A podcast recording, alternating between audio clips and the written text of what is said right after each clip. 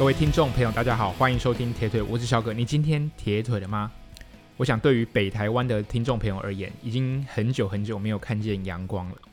不过呢，这并不是一个坏消息，因为我想许多听众朋友都要在十二月十八出赛台北马拉松。那我今天录音的时间呢、是十二月十号。那我看了一下下个礼拜的天气预报，就是下个礼拜通常都是会有寒流，然后在台北马的这一天似乎不太会下雨。那如果有下雨的话，可能是呃飘雨的一个状况。那温度的部分大约落在十一到十六度，可以说是非常适合突破个人最佳成绩的一个气候条件。那来分享一下我最近训练的一个近况。那在 FXT 结束之后呢，我休息了大概呃五天到六天，基本上都是有做一些呃比较缓和的运动，然后最主要呢恢复呢就是靠吃饱跟睡饱。在之后我跑了两次的 Temple Run 跟一次的 Long Run，那 Temple Run 大概的配速大概是田径场大约落在呃九十八到一百零二秒，也大概是接近。嗯，四一零左右的配速这样子。那另外一次的 long run，我自己跑完大约二十八公里，均速也大概落在四分三十五三十五秒左右，算是一个还蛮贴近有机会破三的一个状态这样子。那我也不知道为什么在 FXT 结束之后，自己能有这样的一个体能状态，因为对我来说，照常理而言，应该比完一场二二六。尤其是从 Kona 结束到 FXT，应该状况不会太好，甚至应该会有一种所谓比较对于赛事厌倦、对训练比较感到没有那么在意的一种状态。但是相反的，我现在的状态比较像是非常想要在台北马拿下一个好成绩的一个感觉。那不过这样的感觉，我自己还是非常提心吊胆，毕竟我知道。呃，整个马拉松的训练来说，需要一个完整的一个周期。虽然可能算是比较有底子的一个跑者，不过我觉得走完至少八到十周的训练，对我而言还是比较放心。不过因为没有很完全投入在这个的训练当中，所以。不论成绩最后如何，我就不会太在意。就是能够顺其自然的站在起跑点上，就我觉得就是已经非常非常重要。那其实这一次参加全马，最主要是想说来看一下，已经毕竟已经很久很久没有单独跑一场全马。这三年来的全马几乎都是在超级铁人三项的比赛的最后一个项目来完成的，所以我自己还是蛮喜欢。那种挑战全马的感觉，那全马跟半马的感觉蛮不一样。半马比较需要那种一起跑就要维持那种乳酸阈值配速的那种那种状态，那种状态其实蛮不好受的。如果全马的感觉就是你要等到三十公里之后，你才知道，哎，比赛真正开始的感觉。那其实因为全马其实说实在已经很久没有挑战，那这一次的全马。在之前呢，已经是旧的路线，所以这一次跑也会是我呃第一次会上到呃环东。那他们过去所谓说，哎，台北马的环东不好跑，然后有很多逆风，其实对我来说都非常非常的陌生。那我自己的策略就是能跟上集团就跟上集团。那毕竟我必须要在这个场地去特别出头，那维持那个配速跟状态，我觉得就是我的策略这样子。那我想，绝大部分的听众跑呃跑友呃下一场如果是比较重大的马拉松，可能呐、通常都是可能在东京马啊。那在台湾的话，可能是万金石，因为毕竟扎达马已经没有在一月，所以这一场比赛应该算是几乎是大部分人的所谓的期末考。所以我自己觉得，在这个时间又配合上，可能会是一个。非常适合突破个人成绩的一个气候条件来说，我觉得大家可以放大胆一点的去跑，我觉得是 OK 的。毕竟说实在，如果呃都要在台北马来去突破 PB，其实很难预测到明年的台北马也会遇到诶那么样的适合破个人纪录的一个气候条件这样子。那在谈台北马之前呢，其实这一集主要是来跟大家做一些赛前的一个提醒。不过在提醒之前，我蛮想先跟大家聊一场呃上个礼拜在西班牙的一场马拉松，就是 Valencia Marathon，就是瓦伦西亚马拉松。那为什么想要谈这场马拉松呢？最主要就是因为这场比赛渐渐的变成许多呃马拉松的精英跑者，或者是所谓素人跑者来突破个人最佳成绩的一个赛道。那我当初听到这个比赛的时候，我记得是在两年前的时候。不过两年前这场比赛，那时候是瓦伦西亚半程马拉松。它瓦伦西亚总共有半半程跟全程，那这两个是不同天所举办的。那我当时听到这个瓦伦西亚半程马拉松的时候，是在二零二零年。为什么会注意到这场比赛？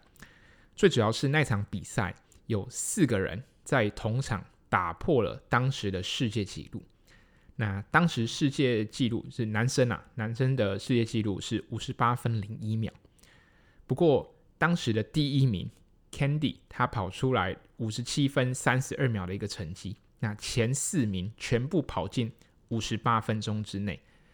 那场可以说是非常非常的不可思议，因为有一个人突破就已经很夸张。那甚至这个半马成绩的突破是。直接跨进三十秒内大关，就是可能一般可能突破纪录，可能五秒到十秒就已经差不多了。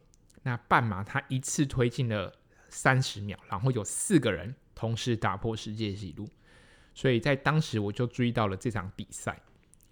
那女子的世界半马纪录也是在这场比赛跑出来的，那成绩是一小时零二分五十二秒，这是目前女子马的。世界纪录是在瓦伦西亚半程马拉松跑出来，那是由谁跑出来的呢？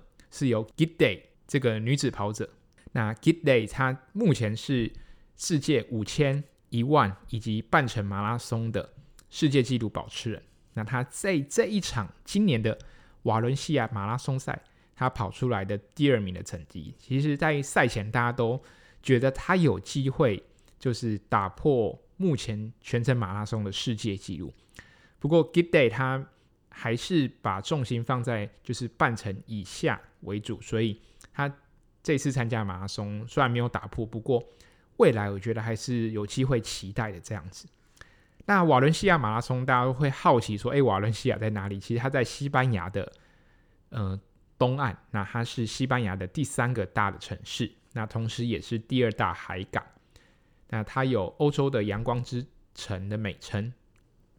那上个礼拜十二月四号举行的这个瓦伦西亚马拉松呢，那个赛道创下了许多记录，尤其是男子第一名的 Kevin，他以两小时零一分五十三秒的成绩拿下了冠军。这个成绩是非常非常夸张，因为这个男总一他今年才二十三岁，那也是他第一次跑马拉松。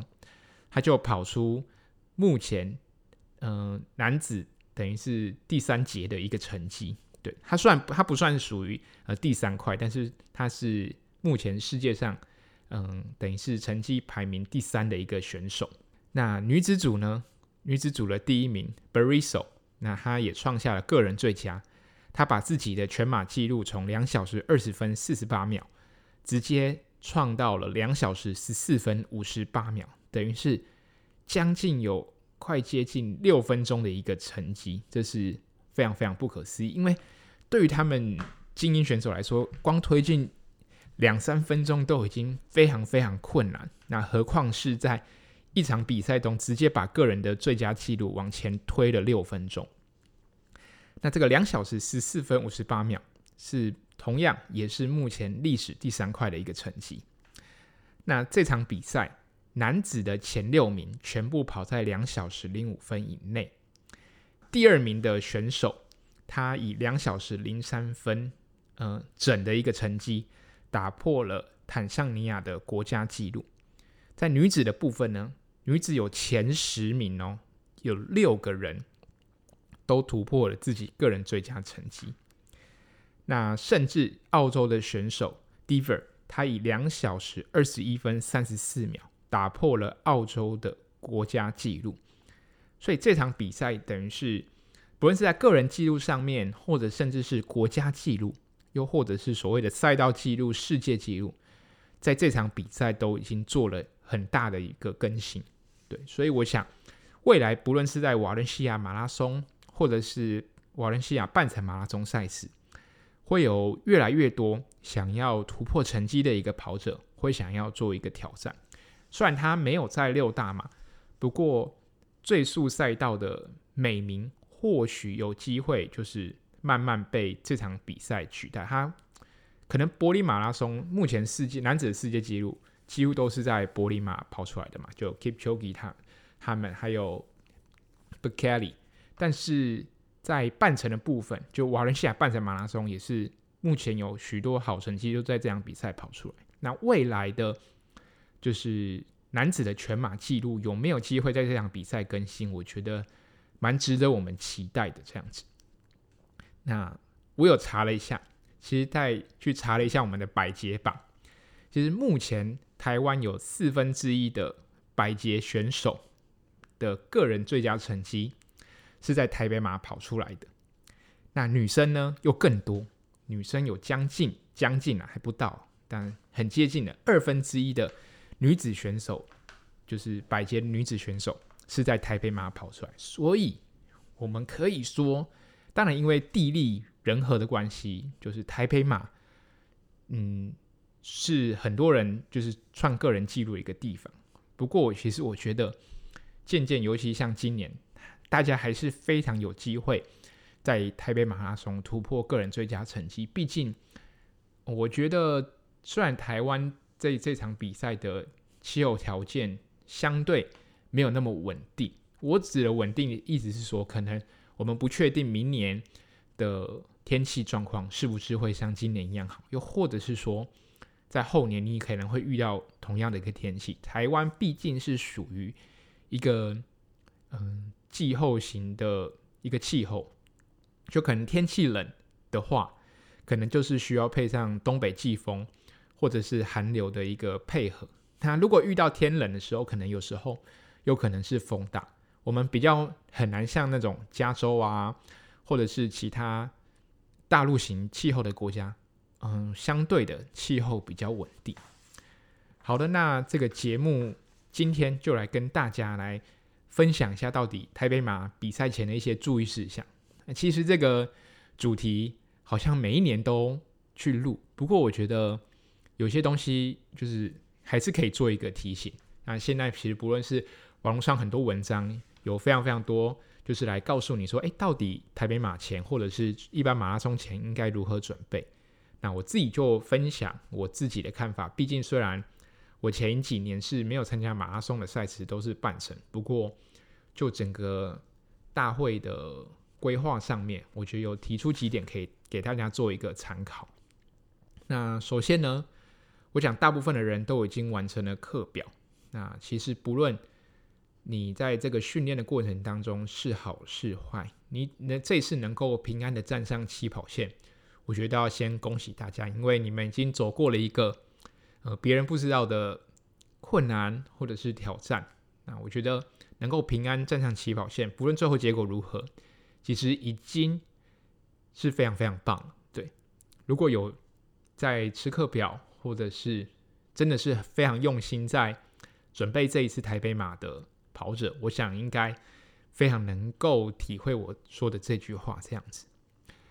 那其实最后一周的，嗯、在台北马比赛当中的一个重点，我觉得就是做好调整。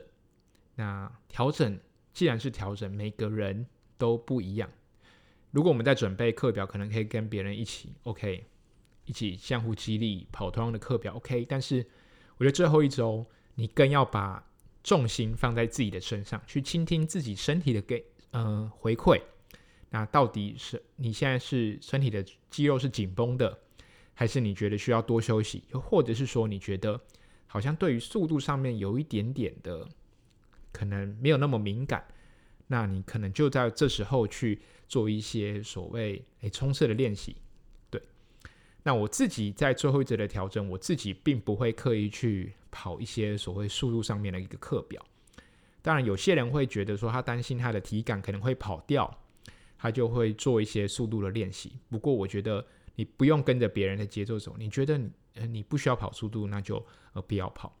那我自己在台北马呃马拉松比赛之前，我是属于比较需要大量休息的。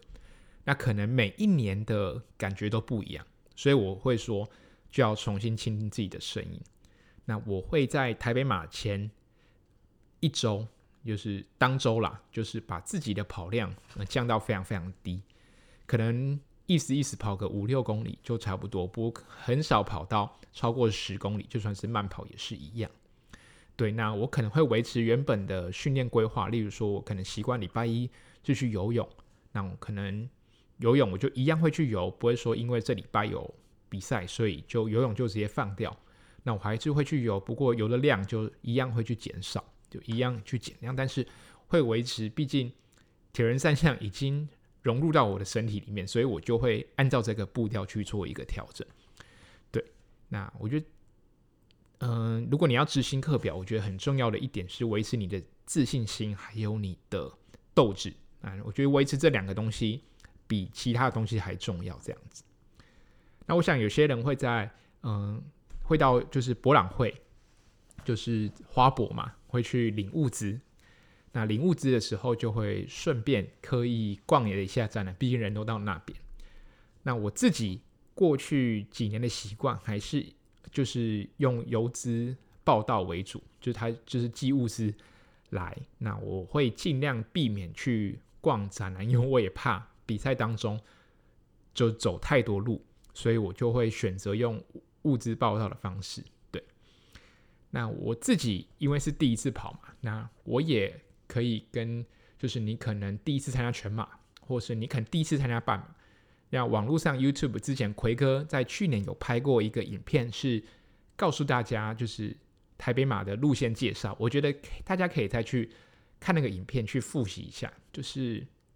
这个影片说实在对跑步有没有帮助？我觉得你对一个赛道了解越多，一定对于跑的过程当中有一定的一个帮助。虽然我们可能没有实际去跑过，不过心里有个底还是很重要的。对，否则就像我们去比铁人三项，还是会去习惯试游嘛。虽然我们可能不会骑车跑步，但我们还是总会想，哎，练习一下，哎，游泳的感觉。我想跟研究路线是一样，有些时候。冥想这个东西也是，呃，在比赛当中可能会发发挥一些功用。那你现在就要决定好你要上的列车，毕竟其实刚刚提到课表都已经结束，你现在要上哪一台列车，你要非常的清楚。你要破三，你要跑三一零、三一五，你这个要在跑前就要决定好，对，你的策略要掌握好。那这个东西至少在比赛的。前两天到前三天要非常非常的明定跟确定这样子。那再来就是比赛当中，我觉得有时候就会遇到一些很突发的一些状况，也就是说，你可能在外面你骑车的时候，或者是你开车的时候，真的要特别特别注意安全。有很多人就是在比赛当中准备要上场的时候，结果就是遇到了一些。意外，那意外就是你意料之外的事情，所以如果可以的话，你能搭诶、欸、公共的交通工具，那就尽量公共交通工具，那你不要自己去骑车啊。我觉得尽量还是降低一下在外交通的一个风险。我觉得我自己比较保守了，我可能我的观点就这样，大家可以参考。对，那如果呃你是一个过去没有执行过肝糖超补，然后台北马又是属于你的期末考的话。我觉得肝糖超补就不要做的等于是太夸张。那有些人可能是他在超补的前几天是饭都不吃，那我觉得你就调整一下比例。那到比赛前多吃一点饭啊，少吃一点蛋白质。对，那就是做一些比例上的调整就好，不用做到非常非常的夸张这样子。那最后，你台北马的比赛的服装，你要穿哪一个跑鞋？你要穿哪一个跑裤？甚至跑衣？你要不要戴帽子？要不要戴手套？要不要戴你的 OK 袖套？这都要在比赛前决定清楚。然后这个礼拜就多喝水，让身体保持足够的水分，我觉得是必要的。虽然可能会觉得说，哎，冬天好像水分流失比较少，不过比赛当中如果多喝水，就是你能还是有一些排毒的作用吧。我不知道，有时候心理因素就是希望身体能够维持一个很健康的状态上场这样子。那这个礼拜，我觉得就在吃的部分，尽量不要去吃一些你没去过的一个餐厅。那如果能在家里自己煮，我觉得是最好。那当然，赛前避免吃太多油腻或者是太甜的东西。那这些东西都要比赛后之后吃，毕竟你已经准备一个比赛那么辛苦了，很多东西等到比赛后都了还 OK 这样子。那比赛当中咖啡因的量就是还是少摄取一点。像我习惯，毕竟运动量已经下来了，所以我因为。还是习惯早上喝咖啡，那可能过了中午之后，我就不会再喝咖啡，有咖啡因的饮料这样子。那在这个礼拜的作息，大家就尽量维持早睡早起的一个习惯。对，虽然你可能不一定要去刻意的选在诶某个时间点或者比赛当天的时间起床，不过维持早睡早起的还是一个很不错的习惯。尤其早睡了，我觉得避免你真的在礼比赛前一天的礼拜六晚上睡不着，哇，那可是非常非常痛苦。尤其晚上睡不着的时候，也会影响到隔天的，不论是实际上的表现，或是心理上的一个表现。那比赛当天呢，要注意到什么？我觉得虽然目前呃看起来是呃低温小雨的一个气候，不过我觉得雨衣这个东西还是要备好。那我自己习惯比赛当天会提早到会场。大约四点四十左右就会到会场。那我自己认为，虽然台北马有捷运，就他们有提早开通，但是我我会选择搭计程车。那你你可能是一个跑团，那你就跟朋友包车，就是搭到比赛会场周边再走过去。那在计程车的路上，为什么会选择搭计程车？毕竟捷运你不一定能够坐着。那捷运上有很多人，然后你可能又要等。那你叫计程车的话，你就是很快很方便。然后晚上也没有什么车，一台车过去，你还可以在车上吃一点东西，或者是说你可以再休息一下。我觉得都是非常非常好的。啊，你在赛前一定要确认一下自己号码布所分配到的机务位置，不要到了现场之后才在找你到底机务是要在哪一边。就是你尽量让你比赛当天不要出现一些你意想不到的一些状况，所以你尽量能够把事前能够规划或是预想好的东西去做好，我觉得都 OK。那计务后呢，当然很重要的就是去暖身。那我会选择在松市公园或者在过去一点点呃接近星光三院的那个地方做暖身，因为那边。基本上没有什么人，然后整个腹地来说，呃，都蛮大的，那也适合一些诶冲刺啊，去拉一点心跳，或者是可能做个简单的五到十分钟的暖身。我觉得那边的范围蛮大的，大家可以参考一下。然后寄物前记得在暖身的时候身身边带着一个水，然后或者是你的还没吃完的早餐，或者是说你赛前要把它吃完的一个。东西，那我像我习惯，我早上起来大概会先吃面包，那赛前一个小时会喝威德的能量饮，然后在比赛的前十分钟再把那个威德能量饮全部喝完这样子，然后咖啡我会留到接近比赛的时候再喝，这样不要一起来就喝咖啡，毕竟你要咖啡因喝下去，你虽然会有提神的效果，但是你你那个过了之后，你反而会有一点。身体倦倦的感觉，那你把咖啡因的效果留在越接近比赛的时候是越好，这样子。那但是每个人习惯不同了，那我就提出来我自己的习惯这样子。那其实不论会不会下雨，刚刚提到就是雨衣就带着。如果今天天气很冷，雨衣至少也有防寒的效果。那或者是说，如果当天没有下雨，那又不想穿雨衣的话，那建议可以在外面套几件，呃，你可能。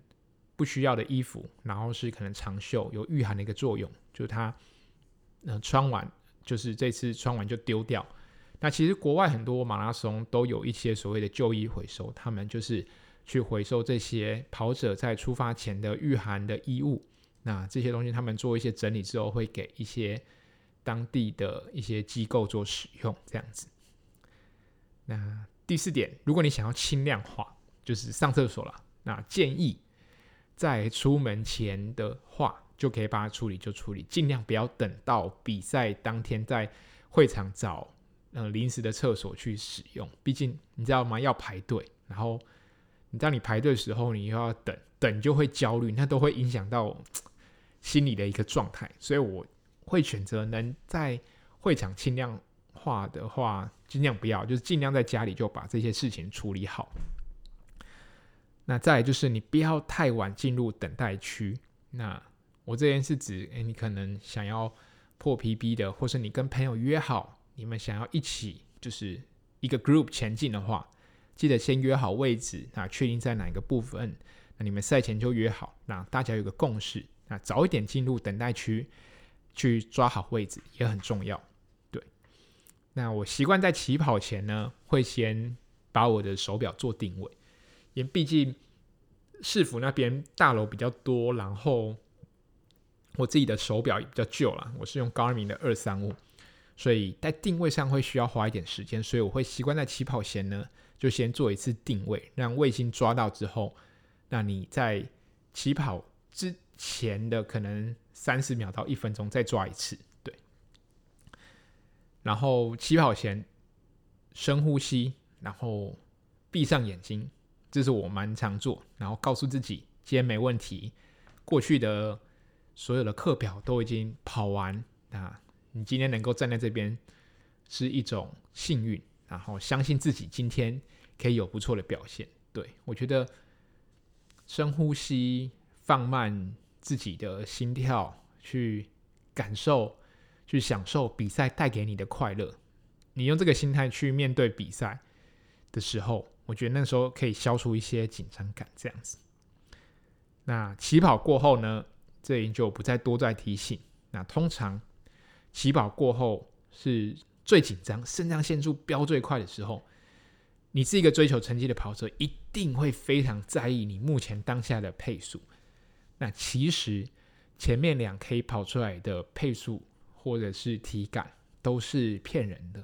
对你不要太在意前面两 K 的成绩，毕竟前面可能会遇到一些人啊挡，那你要又要去左右横移，去避免掉很多前面人的阻挡，会让你耗费很多体力。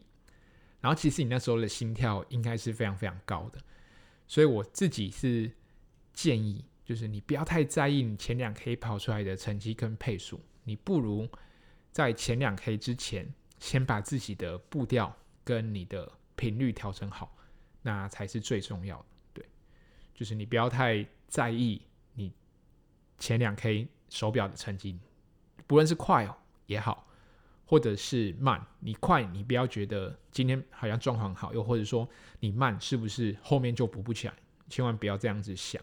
对，尤其是前两 K 会要稳住脚步，那等到过了大概敦化那边的时候，才比赛。才开始，那你是全马的跑者，对，好，要努力坚持到，就是至少半马过后，那在上环东之前，你能尽量跟着集团就跟着集团，那剩下的，因为我自己也没跑过，有后面就看大家各自的表现，对，那非常感谢大家，哎，今年来的一个收听，虽然不会是今年的最后一集啦，不过。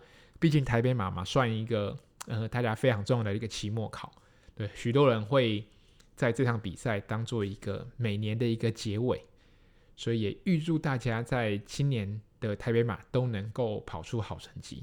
那如果你是因为受伤或者是一些可能你当初没有报名，或者是一些身体因素的关系没有办法上场的话，也不要太失望，明年还有很多的比赛。很多的挑战在等着我们，然后最后最后要提醒大家，抱歉啰嗦了一下，就是似乎啊，我自己身边感受到最近确诊的状况好像蛮多的，对，就是就是从我自己身边观察起来，所以如果你是十月之前有确诊过的人，我觉得你也不要觉得说你确诊过后就不会再确诊。所以这个礼拜大家可以尽量少去就是人多的地方，然后刚刚提到尽量不要吃你不熟悉的餐厅，然后或者是说你尽量不要内用，都外带。我觉得，对我自己觉得最近确诊状况有点多，所以避免你在赛前还确诊的状况。那这些东西是必要，就是把自己做到最高的一个标准，然后做一个最保险的一个方式。对，就是尽量少去人多的地方，然后口罩就戴好这样子。那也预祝大家今年台北马都能够更进步。不论是在成绩上，或者是在心态上，我们就台北马后见喽，拜拜。